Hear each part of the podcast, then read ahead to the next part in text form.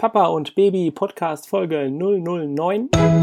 Herzlich willkommen und schön, dass ihr wieder eingeschaltet habt. In diesem Podcast verrate ich euch, welche Entwicklung die Babys in welcher Woche machen.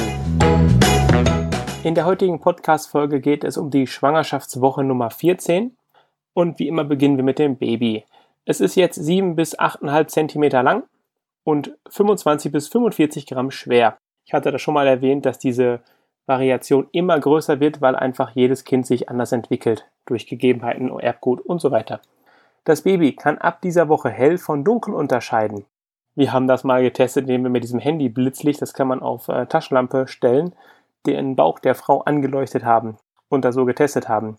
Ich weiß nicht mehr in welcher Schwangerschaftswoche, aber da hat das Baby auf jeden Fall reagiert und so konnten wir mal ein bisschen testen, wo er gerade den Kopf liegen hat. Das war sehr schön. Thema Spätfolgen, ich hoffe, dass er keine hat. Bisher sieht unser kleiner Zwerg sehr gut und wir haben noch, noch keine Hinweise von Ärzten bekommen, dass es anders sein könnte. Manche Frauen spüren in dieser Woche die Kindsbewegung schon. Meine Frau hat sie in dieser Woche, glaube ich, noch nicht gespürt. Das war erst später. Darüber habe ich leider nicht genaue Aufzeichnungen, ab wann das so war. Erstgebärende müssen in der Regel noch darauf warten, das Kind zu spüren. Tipp von mir, sich ruhig hinlegen, die Hände auf den Bauch und tief in den Bauch atmen. Durch die Ruhe wird das Kind aktiv und wach und das erhöht die Chance, es zu spüren. Und das tiefe Ein- und Ausatmen sorgt dafür, dass ihr die vielleicht eher kleinen und hastigen Bewegungen des Kindes deutlich leichter und schneller spürt. Manche Frauen spüren das erst ab der 20. Woche, das heißt, da hättet ihr noch einige Zeit hin, bis es das erste Mal zu spüren ist. Das Herz eures Babys schlägt übrigens schneller, wenn die Mama gestresst ist.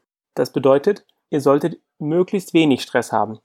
Andererseits lernt das Baby so auch mit Stress umzugehen. Das heißt, dass das Babyherz dann sich daran gewöhnt, auch mal schneller zu schlagen. Da es aber ohnehin doppelt so schnell schlägt wie das Herz der Mutter, was ich natürlich schon mal in einer früheren Folge erwähnt habe, sollte man das halt nicht übertreiben. Auf einem Ultraschallbild könnte man jetzt schon mit etwas Glück das Geschlecht erkennen, wenn ihr es denn wissen wollt. Also das heißt, der Gynäkologe müsste ein Gerät haben, was gut genug auflöst, das Baby müsste in einer richtigen Position liegen, aber ich meine damit einfach, das Baby ist weit genug entwickelt, dass man es sehen könnte.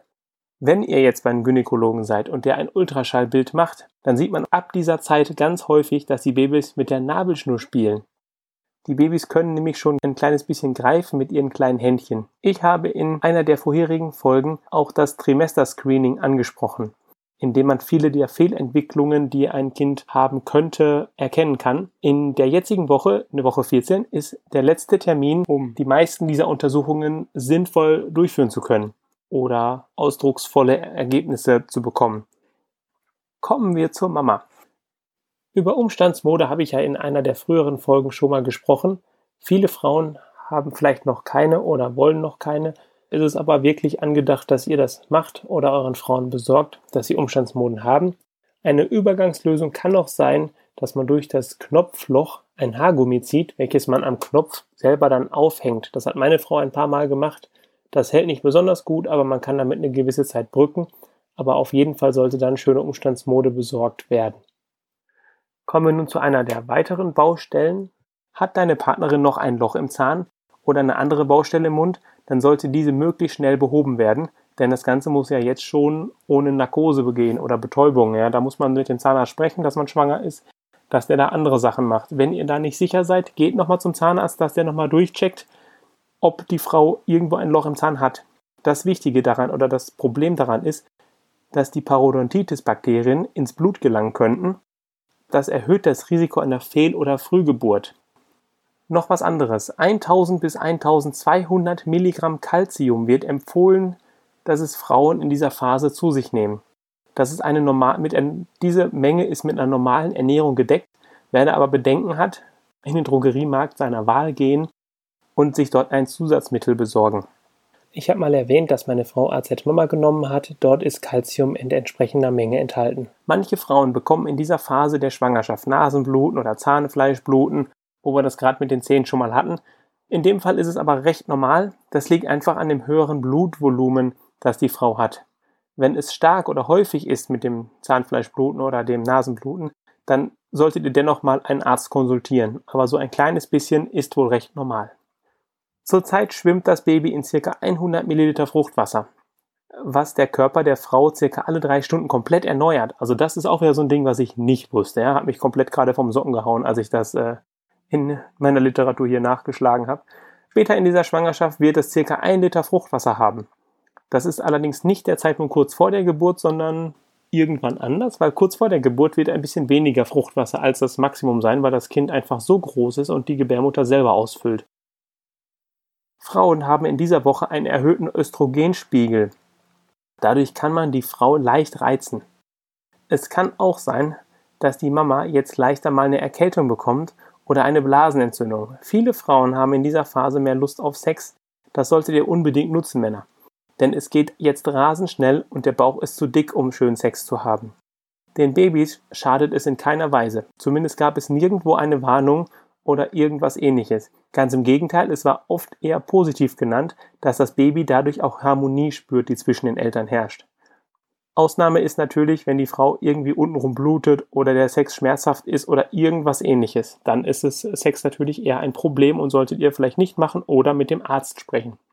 Später kann man Frauen, die dann einen dicken Bauch bekommen haben, in dem ein Baby steckt, mit einem Kissen unterfüttern, dass es die Frau gemütlich hat und es mit großem Babybauch trotzdem noch geht. In der letzten Folge wollte ich euch ja noch ein paar Tipps geben rund ums Reisen für und mit Schwangeren.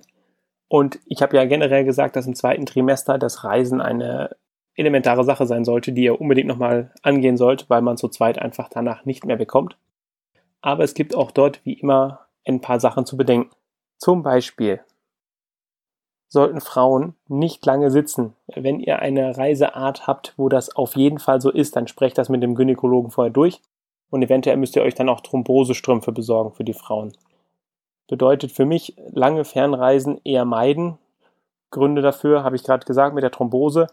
Die hygienischen Verhältnisse in weit entfernten Ländern sind halt im Vergleich zu unseren hier gewohnten auch eher schwierig.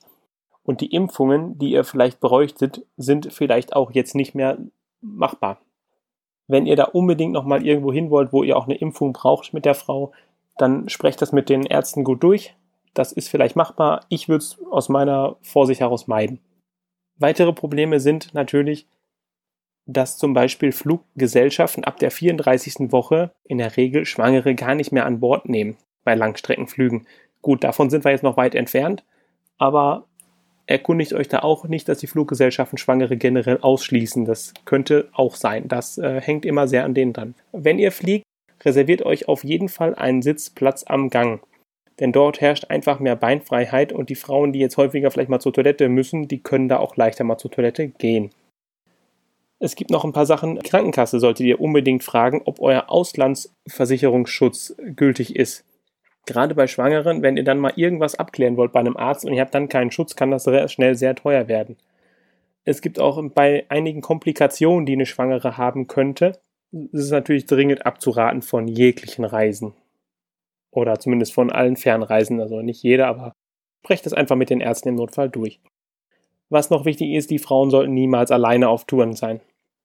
Wenn ihr reisen wollt, dann empfehle ich am allerbesten ist Bahnreisen. Denn dort könnt ihr immer wieder mal aufstehen, also die Frauen können immer wieder mal aufstehen und im Gang hin und her laufen. Ihr müsst nicht sitzen. Der Nachteil ist, man muss sein Gepäck oft selber tragen, aber ich denke mal, dafür seid ihr ja dann dabei, euren Damen das Gepäck zu tragen. Kommen wir noch zu einem ganz anderen Punkt, Autofahren. Wenn man mit dem Auto kann man ja auch in Urlaub fahren, darum finde ich, gehört das hier am besten dazu. Bei Müdigkeit sollten die Frauen, wenn sie selber die Fahrer sind, sehr, mit, sehr viel mehr mit aufpassen, weil einfach durch die ganzen Hormone und, und Dinge, die in so einer Schwangerschaft passieren, der Körper anders reagiert und damit die Reaktionszeiten im Notfall auch ganz andere sein könnten. Auf langen Strecken solltet ihr alle zwei Stunden eine Pause machen, dass die Frau wirklich mal wieder sich hinstellen kann, rumlaufen kann, ein bisschen sich bewegt, vielleicht leichte Yoga-Übungen macht oder ähnliches, damit einfach die Durchblutung wieder überall sinnvoll fließen kann. Die Frauen solltet ihr möglichst nicht mehr selbst fahren lassen.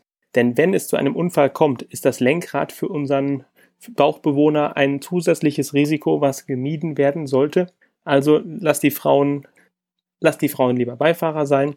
Seid da ein bisschen vielleicht machohaft, wie auch immer das dann ge gewertet wird.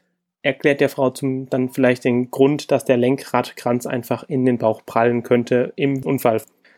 Und auch wenn es mal einen kleinen Unfall gab, der gar nicht schlimm war, geht auf jeden Fall zum Arzt und lasst das untersuchen das habe ich jetzt in mehreren Büchern gefunden, dass man auch bei kleinsten Unfällen, bei kleinsten Remplern oder sonst was immer eine Untersuchung beim Arzt machen sollte. Man weiß nie, ob das Kind eine Erschütterung bekommen hat und es irgendwelche Komplikationen daraus resultieren. Bevor ich es vergesse, kommt natürlich noch das Problem mit dem Gurt beim Autofahren. Das haben wir aber ja nicht nur im Urlaub, sondern bei allen Fahrten. Und dort ist es ganz besonders wichtig, dass der Beckengurt, das ist der, der unten quer verläuft, tief unterm Bauch sitzt. Da kann man am besten mit solchen Zusatzgurten in Verbindung mit Sitzkissen. Das heißt, die Frau setzt sich auf so ein spezielles Kissen und mit diesem Kissen, da ist eine Schlaufe dran, wird der untere Gurt anders geführt. Ich kann da mal einen Link in die Show Notes packen, da könnt ihr euch das anschauen. Dann seht ihr, wie es funktioniert. Der obere Gurt, der sogenannte Schultergurt, der sollte zwischen den Brüsten verlaufen. Die ganzen Sachen bei den Gurten ist so wichtig, dass nicht nur das Baby wirklich gut geschützt ist, sondern auch alle möglichen Organe der Mutter. Ja? Also die könnte sich einfach die Organe zerquetschen oder verletzen, dadurch, dass der Gurt es stramm zieht weil die Gebärmutter so groß ist, dass sie die Organe, die woanders sitzen, jetzt anders gequetscht werden können. Kommen wir zu dem in der nächsten Woche werde ich euch etwas über das Elterngeld erzählen. Das ist ja auch für viele wichtig und da sollte man schon mal wissen, worum es da geht. Das war's für heute. Ich hoffe, es hat euch gefallen. Und wenn es irgendwas gibt, was ihr mir mitteilen wollt oder ein Thema, über das ich mal sprechen kann, was euch interessiert, dann schreibt mir doch an info papaundbaby.com und ich antworte, sobald ich was habe im Podcast. Dankeschön, bis dann, ciao.